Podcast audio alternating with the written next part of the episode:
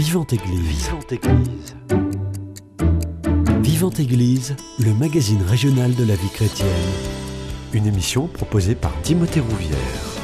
Une équipe de l'Institut catholique de Toulouse travaille depuis maintenant trois ans sur la gouvernance des organisations d'enseignement catholique, une recherche d'ampleur qui commence à porter ses fruits. Ils viennent nous détailler les recherches et leurs recherches ce matin dans votre émission euh, Vivante Église.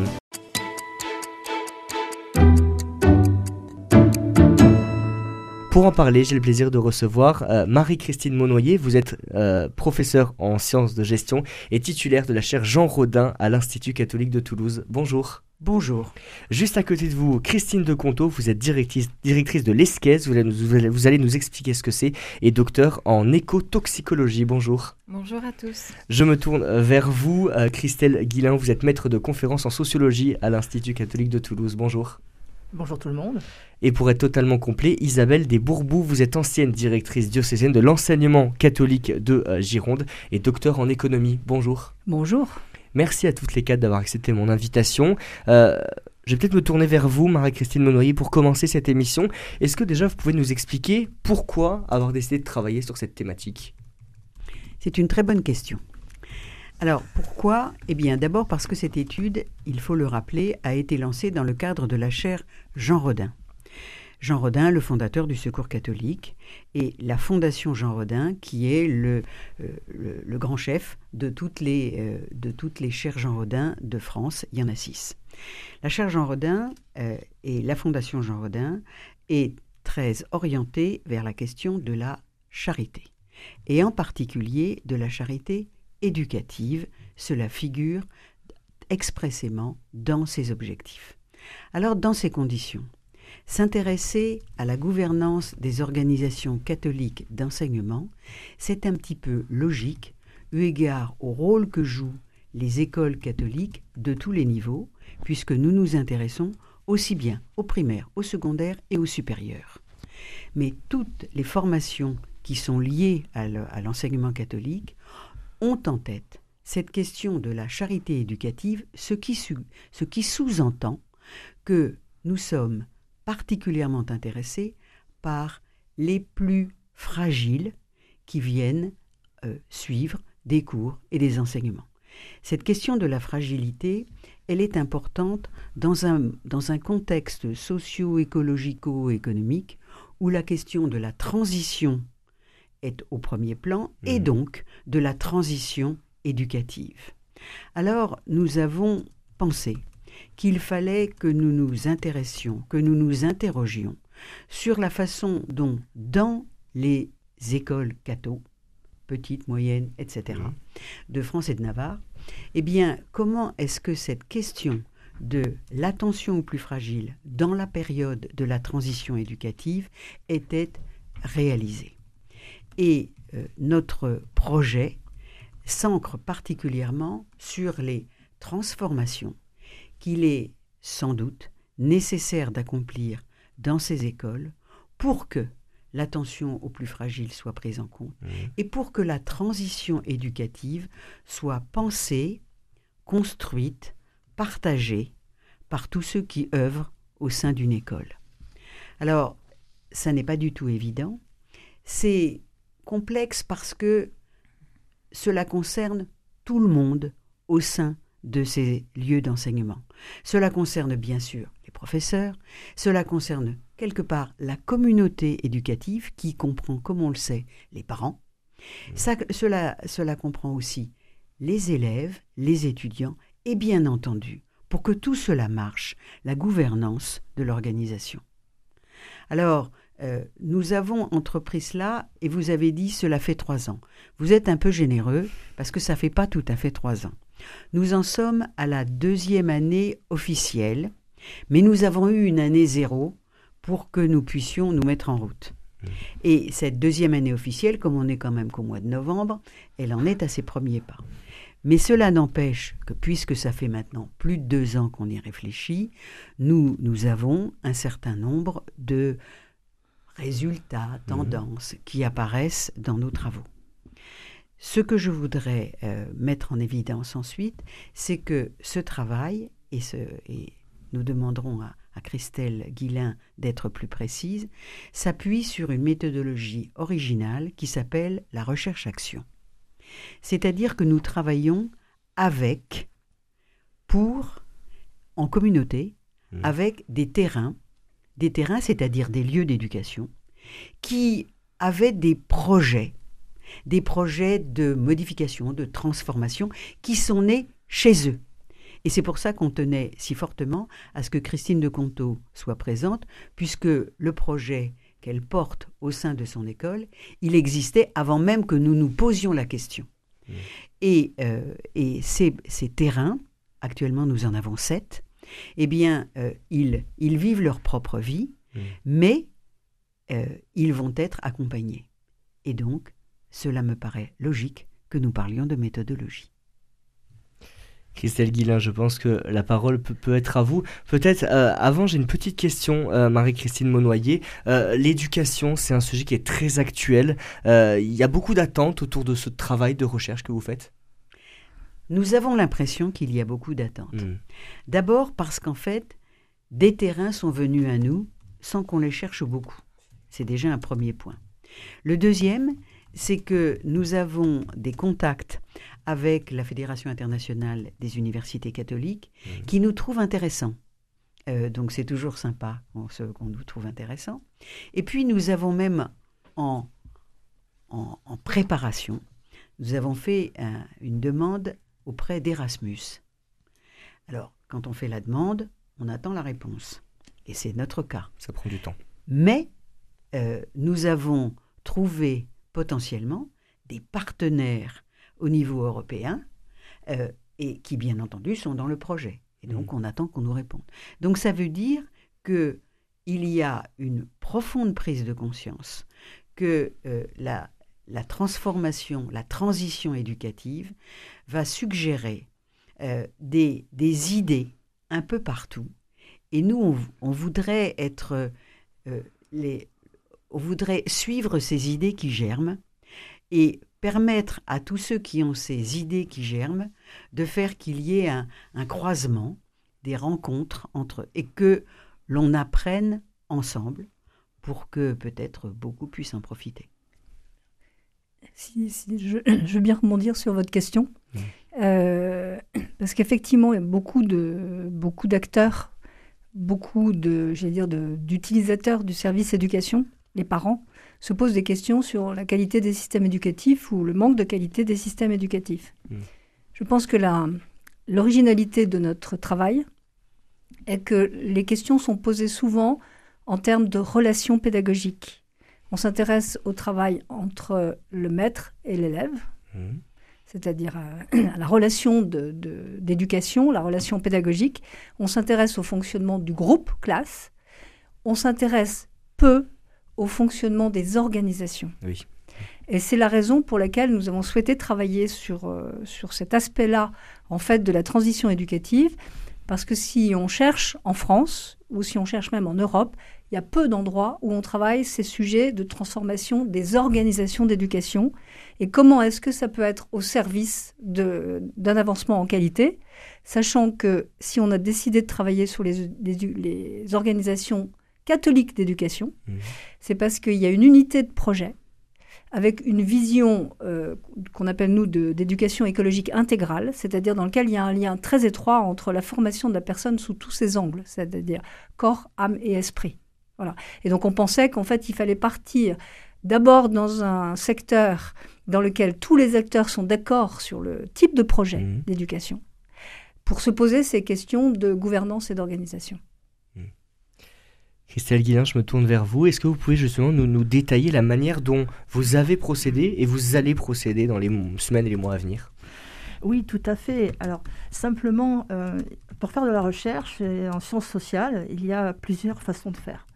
On, a, euh, on peut utiliser ce qu'on appelle une démarche euh, de recherche euh, fondamentale, à travers l'étude de corpus de texte, ce genre de choses, de manière expérimentale, où là, on va, mettre en place des, enquêtes et, avoir une, répondre à des hypothèses. Et puis, on a une autre façon de faire qui est moins, moins classique, je dirais. Moins classique, qui s'appelle la recherche-action. Alors c'est une démarche de recherche qui a été théorisée dans les années 40 par Kurt Lewin, qui était un psychologue social, et qui euh, avait l'ambition de répondre à des problématiques de terrain mmh. euh, des actions mises en place par des, euh, par des, par des personnes en groupe et, et, de manière à pouvoir alimenter aussi la recherche. Très simplement, je vais vous citer le, ce que dit un, un auteur, s'appelle Robert Rapoport, qui dit que la recherche-action vise à apporter une contribution à la fois aux préoccupations pratiques des personnes se trouvant en situation problématique, donc il y a un mmh. problème qui est posé, hein, et au développement des sciences sociales par une collaboration qui relie selon un schéma éthique mutuellement acceptable. Ça veut dire quoi? Ça veut dire que simplement, on a une collaboration étroite entre des chercheurs et mmh. des praticiens de terrain donc des personnes qui sont impliquées dans une action sociale, dirons-nous, auprès des autres, et, euh, là, et, puis des chercheurs qui vont venir main dans la main. Donc il n'y a pas de, rapport de subordination, de domination, il rien du tout de tout cela. C'est vraiment un ensemble de personnes euh, avec des compétences différentes qui vont travailler ensemble pour résoudre une problématique de terrain. Ça, c'est très important. Du coup, nous, ça, c'est l'origine de, ce qu'on appelle la recherche-action. Et l'idée fondamentale, c'est qu'il y a un chemin dynamique. Mmh. Chemin dynamique, donc il y a une dynamique, quelque chose, euh, un mouvement. C'est un mouvement. Euh, donc on part d'une problématique de terrain. Donc il, y a, donc un diagnostic qui est fait, très simplement, vers son analyse conceptuelle. Donc il y a une recherche théorique, une culture commune qui s'effectue entre les, entre les chercheurs et les praticiens de terrain. Et avec un retour sur un plan d'action qui est mise en place par les acteurs de terrain, qui est ensuite évaluée ensemble, chercheurs plus praticiens, pour ensuite faire des remédiations. Et ça peut continuer. D'ailleurs, on a eu un exemple hier à travers un autre projet de recherche où euh, justement le projet commence à arriver à, des, résultats. Et comme c'est aussi une recherche-action, eh bien les praticiens de terrain ont dit que ce serait bien qu'on continue, mmh. qu'on évalue le, le, dispositif et qu'on continue. Voilà. Donc voilà, voilà la démarche. C'est une démarche qui implique donc des acteurs euh, par le questionnement, c'est-à-dire qu'on réfléchit ensemble sur la problématique, le diagnostic, la problématique, mais on réfléchit à comment on va faire pour, pour, euh, pour répondre à des hypothèses qu'on élabore au fur et à mesure. Là où auparavant, dans d'autres types de recherches que j'ai cités avant, on va déjà établir problématique, hypothèse, etc. Là, ça se fait au fil de l'eau. Hmm. Donc c'est quelque chose qui, est, euh, qui prend du temps, qui, euh, qui est très utilisé, euh, enfin assez utilisé à notre connaissance en sciences de gestion, mais aussi en sociologie ou en sciences de l'éducation. Donc ça ne concerne pas toutes les disciplines scientifiques, on le sait, mais en tout cas dans nos disciplines à nous, c'est présent.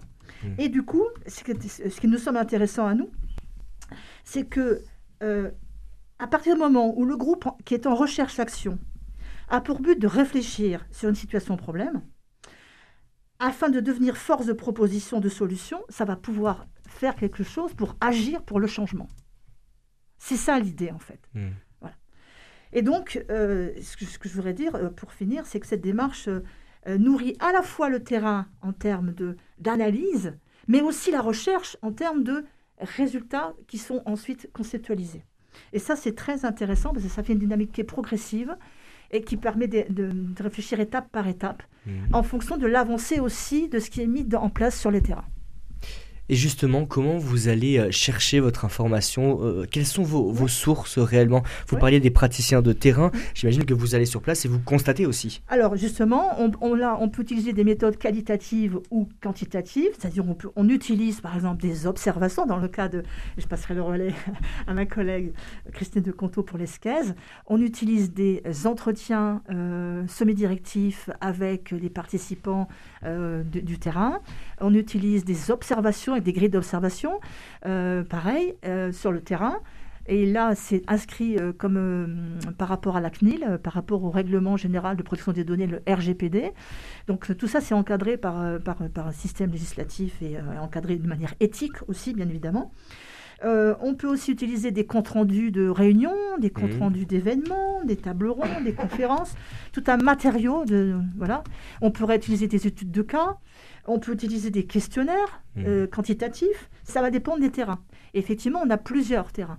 Mais celui qui nous intéresse particulièrement aujourd'hui, c'est l'esquèze. et l'esquèze. Je me tourne donc vers vous, Christine de Conto. Est-ce que déjà vous pouvez expliquer à nos auditeurs ce que c'est l'esquèze euh, oui, avec plaisir. Donc, euh, c'est l'École supérieure pour la qualité, l'environnement, la sécurité et la santé en entreprise de l'Institut catholique de Toulouse. Et on propose euh, des formations qui sont professionnalisantes dans les domaines de la qualité, de la sécurité santé au travail, de l'environnement, mais aussi de la responsabilité sociétale des entreprises et du management. Donc, on déploie essentiellement trois formations qui accompagne nos étudiants à l'obtention de diplômes qui sont délivrés par euh, TSM, Toulouse School of Management, euh, de l'Université Toulouse Capitole. Une troisième année de licence, un master 1 euh, et 2 en QSE, c'est deux formations, et aussi un master 2 en droit et gestion de la RSE. Donc, toutes les formations que nous proposons sont en alternance. Euh, ça signifie que nos étudiants ont la chance d'avoir euh, deux terrains d'apprentissage, l'entreprise euh, et l'école, et ainsi de développer des compétences qui sont diversifiées et de haut niveau. nos programmes, si je me concentre sur le contenu des formations, qui vous permet aussi d'avoir une idée de notre projet d'école, eh bien, euh, illustre notre vision holistique euh, de ces métiers autour des thématiques de QSE et de RSE. Et ce que je souhaite souligner, c'est que on prend en compte aussi l'aspect relationnel et communicant qui est indissociable de ces fonctions en entreprise et dans toutes les organisations QSE et RSE. Euh, à l'esquisse de l'Institut, on pratique une pédagogie professionnalisante euh, active mhm. qui favorise la coopération entre justement les étudiants, euh, les entreprises, et ce qui permet d'avoir une transversalité des disciplines, mais aussi l'imbrication avec le tissu économique local. Donc, quels que soient nos projets pédagogiques, euh, on vise l'excellence opérationnelle tout en privilégiant les valeurs humaines, la responsabilité et le sens du collectif. Et ça, c'est quelque chose qui est important puisque c'est peut-être euh, de là euh, qu'est né le terrain que mhm. je vais vous présenter. Donc en fait, tout au long des formations, les aptitudes des étudiants à se mettre au service d'enjeux de société sont sollicitées. Euh, dans une démarche euh, citoyenne. Donc, euh, un projet à l'école, mais qui aussi s'inscrit de façon plus pérenne dans le temps et aussi dans l'espace. Voilà, on est au cœur de la société et on s'inscrit dans une formation et un lien après l'école aussi. Euh, par exemple, ils sont sensibilisés à l'importance du savoir-être mhm. euh, et de l'éthique. Et ça, ce sont des choses qui sont profondément ancrées dans la culture de l'école. Donc c'est dans ce contexte et ces valeurs que, euh, eh bien, dès le début, on s'est inscrit dans une démarche de qualité, d'amélioration continue, ce qui euh, vous vous en doutez, euh, est en lien aussi avec les métiers qu'il prépare. Donc, euh, ça nous permet d'être dans une forme d'exemplarité et ça structure nos activités et l'évolution de notre offre de formation. Donc, quand je pars de cette structuration, pour rebondir à ce qui a été partagé, on est bien dans l'accompagnement euh, de l'étudiant, donc une relation individuelle, mais aussi euh, c'est quelque chose qui se passe au niveau du groupe euh, classe ou promotion et aussi au niveau de l'organisation de l'établissement et de l'école. Donc c'est dans ce contexte-là que en plus de euh, nos liens forts avec euh, nos parties prenantes, essentiellement les étudiants, mais aussi euh, les enseignants intervenants et les représentants des entreprises, les tuteurs entreprises, puisqu'on est dans, dans, un projet en alternance.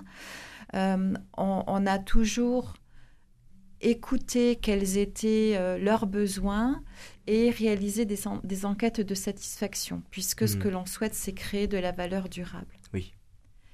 Et de là, c'était en 2019, euh, on a souhaité aller plus loin. Donc peut-être que c'est là que euh, euh, notre créativité à toutes au sein de l'équipe et cette culture scientifique d'expérimentation qui m'est chère ont permis de se dire, eh bien, on va expérimenter quelque chose de différent, on va faire un pas de côté.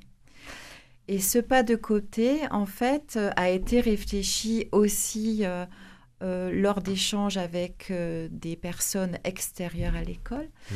et notamment des, des, consultants en transformation, en management, qui sont aussi riches de ce qui se passe dans d'autres organisations autres que des organisations d'éducation. et de là, on a dit, allez, on va expérimenter quelque chose de nouveau, un comité de pilotage mhm. euh, qui réunit euh, des personnes qui n'ont pas l'habitude de travailler ensemble, euh, des étudiants, bien mhm. entendu, des personnes de l'équipe pédagogique de l'école, ce qui signifie des personnes en responsabilité, euh, directrice d'études, euh, directrice, puisque je, fais partie de cette instance, mais aussi euh, une assistante de formation, des intervenants enseignants. Et tout compte fait, le, la philosophie de, de cette instance, qui porte le nom de Boost My Training, est de réfléchir ensemble sans rapport hiérarchique sur des pistes d'amélioration qui sont prioritaires selon euh, les participants. Donc de fait, selon euh, les parties prenantes les plus importantes pour nous, que sont les étudiants, euh, les intervenants et, et l'équipe rapprochée. Et puis, pour que ce groupe fonctionne, cette instance fonctionne, on s'est dit que c'était pas, il fallait changer les postures. Donc, euh, je, je, n'ai pas euh, pris le rôle de pilote comme ça peut être le cas dans d'autres instances. Euh, mais là, il a fallu que on soit accompagné par l'Institut et par les bénéfices que sont la récolte de la taxe d'apprentissage pour pouvoir financer l'accompagnement par un coach, donc quelqu'un d'extérieur euh, qui euh, a eu un rôle de facilitateur. Et ça, mmh. vraiment, ça a été un des leviers de la réussite de ce projet, puisque euh, on, a commencé la saison 5. Donc voilà, je, dévoile déjà que c'est une expérimentation qui s'inscrit dans le temps et qui a grandi aussi. Donc, euh, pendant euh, ces temps-là, on va réfléchir à, euh, je vous le disais, à améliorer plusieurs aspects de la vie de l'école. Et de fait, ça contribue à améliorer la communication entre les différentes parties prenantes, notamment entre les étudiants et les intervenants, puisque mmh. quand même, on est dans une activité de, de service, d'enseignement, euh, de partage de savoir, euh, savoir-faire et savoir-être. Donc euh, le cœur de l'activité, c'est pendant les cours que ça se passe. Donc ça, ça a vraiment été un point d'attention toute particulière. Et puis, ça permet aussi, dans ce cadre-là, que chacun comprenne mieux le travail de l'autre parce que un étudiant euh, bénéficie de services, euh, de formation et aussi euh, d'environnement des études. Et il se pose rarement la question de ce qui se passe pour que lui puisse avoir des services de qualité. Mmh. et à l'inverse, nous, parfois, on n'imagine pas comment lui, en tant qu'étudiant, perçoit certaines de nos décisions. Donc euh, peut-être que je, peux vous partager euh, des exemples concrets. Avec plaisir, on a besoin de concret. Voilà, de ce qui a été fait. Euh, donc, pour pas remonter dans le temps, l'an dernier, deux, deux, dossiers ont été traités par ce comité de pilotage qui se réunit cinq fois dans l'année et chaque séance dure à peu près deux heures, deux heures et demie. Donc en fait, c'est très court. Euh, donc c'est vraiment euh, un peu comme un incubateur. Donc on est vraiment un terrain d'expérimentation sous observation, mais ça j'en parlerai après, euh, où il y a une ébullition très forte avec des groupes qui sont à peu près d'une dizaine de personnes, puisqu'on est attaché à ce qu'il y ait au moins un étudiant par promotion, donc avoir euh, une représentation euh, de tous les étudiants de l'école. Il y a euh, à peu près 180 étudiants à l'école. Donc l'an dernier, ces deux dossiers sont comment améliorer le travail d'équipe des étudiants, puisque dans, cette euh, philosophie de pédagogie professionnalisante, euh, ils ont beaucoup de travaux à réaliser en équipe. Euh, des équipes qui, comme dans la vie professionnelle des organisations, sont imposées et ben, parfois, ce n'est pas facile de travailler ensemble. Donc, on a souhaité qu'ils réfléchissent à cette thématique-là. Euh, et l'autre thématique a été la question euh, de, des mauvais usages euh, des smartphones hmm. ou des ordinateurs pendant les temps de formation. Hmm. Et de, de, ces deux dossiers, il y a eu beaucoup de production. Et là où, je reprends ce rôle de, de direction, c'est que je me porte garante de faire quelque chose de ce qui a été produit. Et ça, selon moi, c'est essentiel pour la réussite euh, euh, d'un projet très concret. Et euh, pour aller jusqu'au bout de, ces deux exemples que je vous partage, sur le premier dossier, on, a, on a utilisé le manifeste de la coopération qui a été produit. On a utilisé aussi la question de moi ce que ce qu'on appelle couramment euh, euh, dans notre jargon euh, la question de l'étudiant passager clandestin dans les groupes. et, d'ailleurs, depuis, il a été rebaptisé puisqu'on parle de passager fantôme. donc ça leur convient mieux. Et, et de, ces, de ces deux éléments-là, on a produit un support de cours euh, on a introduit un cours euh, de présentation de méthodes parce qu'on les outille aussi, les étudiants. Et euh, on a présenté ce projet à la réunion pédagogique avec tous les enseignants intervenants à la rentrée pour qu'eux aussi puissent se saisir de ces outils et les utiliser. Euh, donc ça, c'est en cours. On, a déjà trois enseignants aujourd'hui qui sont embarqués dans ce dispositif. Mmh. Et euh, sur le deuxième exemple, l'utilisation des, smartphones, on a fait intervenir en début d'année euh, dans toutes les promotions des personnes de l'association qui s'appelle Lève les yeux, mmh. qui ont pu échanger avec les étudiants sur les risques, hein, puisque eux aussi, demain en entreprise, vont euh, euh, porter cette question-là, les risques euh, ben d'addiction mmh. au smartphone et aux, écrans de façon générale. Et peut-être pour terminer mon rapidement oui.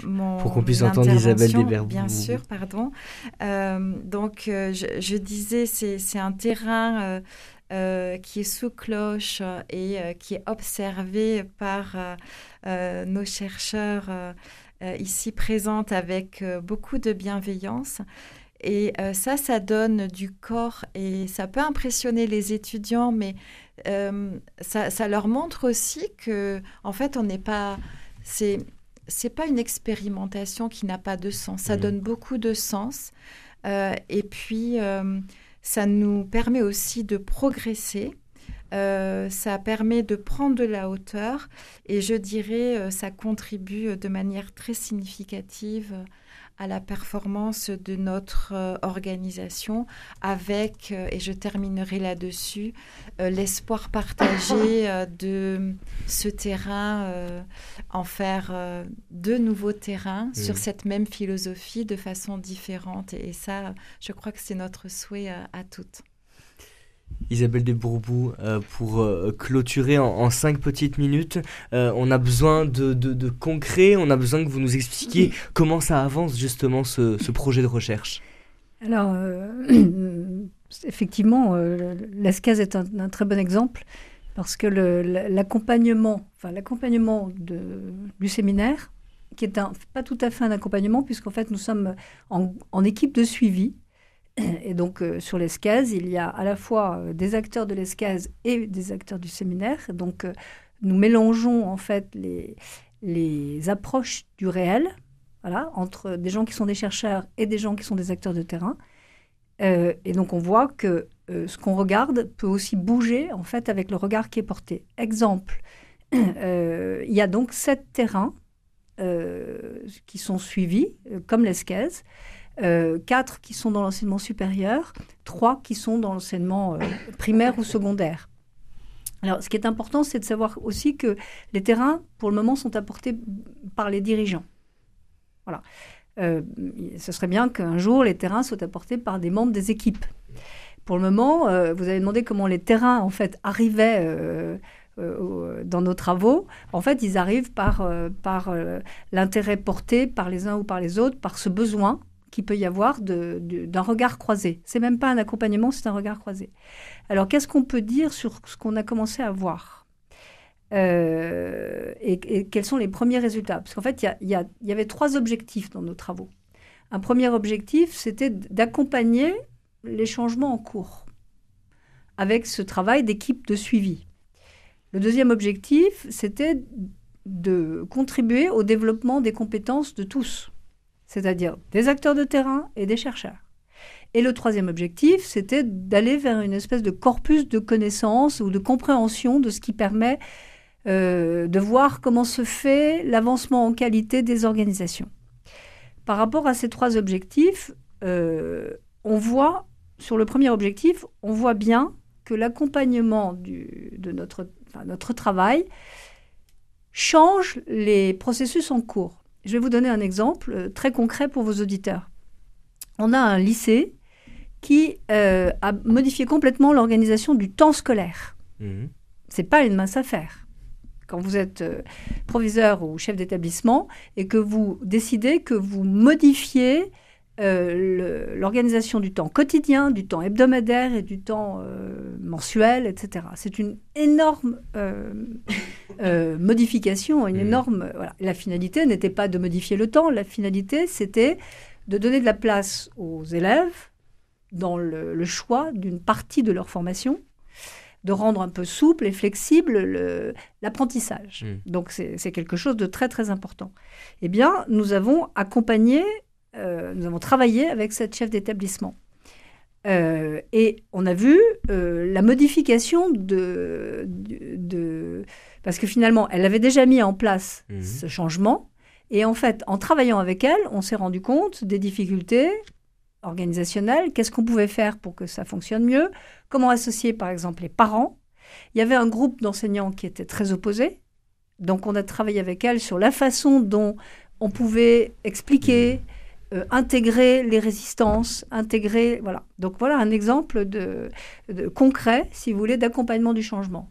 Un autre exemple rapide d'accompagnement du changement, euh, on a euh, une école, ça parlera aussi à vos auditeurs. La, chef d'établissement a souhaité lancer une démarche de réécriture du projet de son école, mhm. mais elle a souhaité que cette démarche soit un temps très fort d'appropriation par tous des enjeux de l'éducation et de la formation des enfants. Et donc, comment faire? Et exemple très, très fort, c'est qu'elle n'avait pas d'équipe de direction. Et en fait, en travaillant avec elle, en réfléchissant, etc., on s'est rendu compte qu'il lui manquait, en fait, autour d'elle, un groupe d'enseignants plus impliqués. Parce que vous avez beau, très souvent dans les écoles euh, primaires, il n'y a pas d'équipe de direction. Là, la taille permettait qu'il y ait une équipe de direction. Et donc, elle a mis en place son équipe de direction. Premier changement introduit. Deuxième changement introduit, s'est rendu compte qu'en fait, il, manquait de la formation dans son équipe. Et donc, elle a, elle a euh, cherché la formation qui permettait de faire avancer le projet qui était en cours. Donc ça, c'est sur le premier point, c'est-à-dire comment est-ce que finalement nos travaux modifient ce qui se passe dans les mmh. organisations. Deuxième, et puis euh, j'essaierai d'être très très rapide. Oui, j'essaie d'être très rapide. Qu'est-ce qu'on a pu quand même déjà observer sur, les, sur, sur ce qui se passe dans mmh. les établissements? Et, est-ce qu'il y a une différence entre des organisations catholiques d'éducation et d'autres organisations? Sachant, euh, sachant que euh, nous sommes, nous, convaincus, non pas d'être les meilleurs, mais d'avoir en fait apporté un projet différent. Mmh et que ce projet différent, qui est un projet d'éducation écologique intégrale, il suppose un fonctionnement différent. Il suppose une gouvernance différente, notamment en s'accent sur la participation, la subsidiarité. Donc on ne peut pas, si vous voulez, avoir un projet qui ne soit pas cohérent avec le fonctionnement de l'organisation. Mmh, voilà. Alors, du coup, euh, évidemment, on en arrive tout de suite à des questions sur eh ben, la direction, comment est-ce que les dirigeants de nos organisations exercent leur euh, mission, hmm. quel est le, mode de leadership dans nos organisations. Et qu'est-ce qu'on peut commencer à constater Ce qu'on peut commencer à constater, peut-être, c'est que euh, il y a un modèle, voilà, qui est un modèle beaucoup plus participatif, qui s'appuierait sur un référentiel, celui de la doctrine sociale de l'Église, hmm. sauf que euh, c'est encore très de l'ordre du modèle et probablement pas assez de la mise en place dans les organisations, notamment tout ce qu'on dit sur euh, euh, ce qu'on appelle l'empowerment, mmh. c'est-à-dire en fait la, prise de, responsabilité des acteurs des établissements il y a beaucoup de discours autour de ça, mmh. mais finalement, ce n'est pas encore vraiment le cas. Mmh. Pas plus dans nos organisations que dans d'autres organisations. Et donc, nous, nous sommes là pour pousser, en fait, un modèle qui soit en relation avec la doctrine sociale de l'Église. Mmh. Et on terminera euh, là-dessus. Merci beaucoup à toutes les quatre d'avoir accepté euh, mon invitation de venir nous présenter votre travail sur la gouvernance des organisations d'enseignement euh, catholique. Si vous souhaitez réécouter cette émission, elle est d'ores et déjà disponible sur notre site internet www.radioprésence.com. Encore merci et passez une très belle journée à l'écoute de notre antenne. Cette émission est disponible sur CD. Commandez-la en téléphonant au 05 62 48 63 00 05 62 48 63 00 ou par mail à contact radioprésence.com.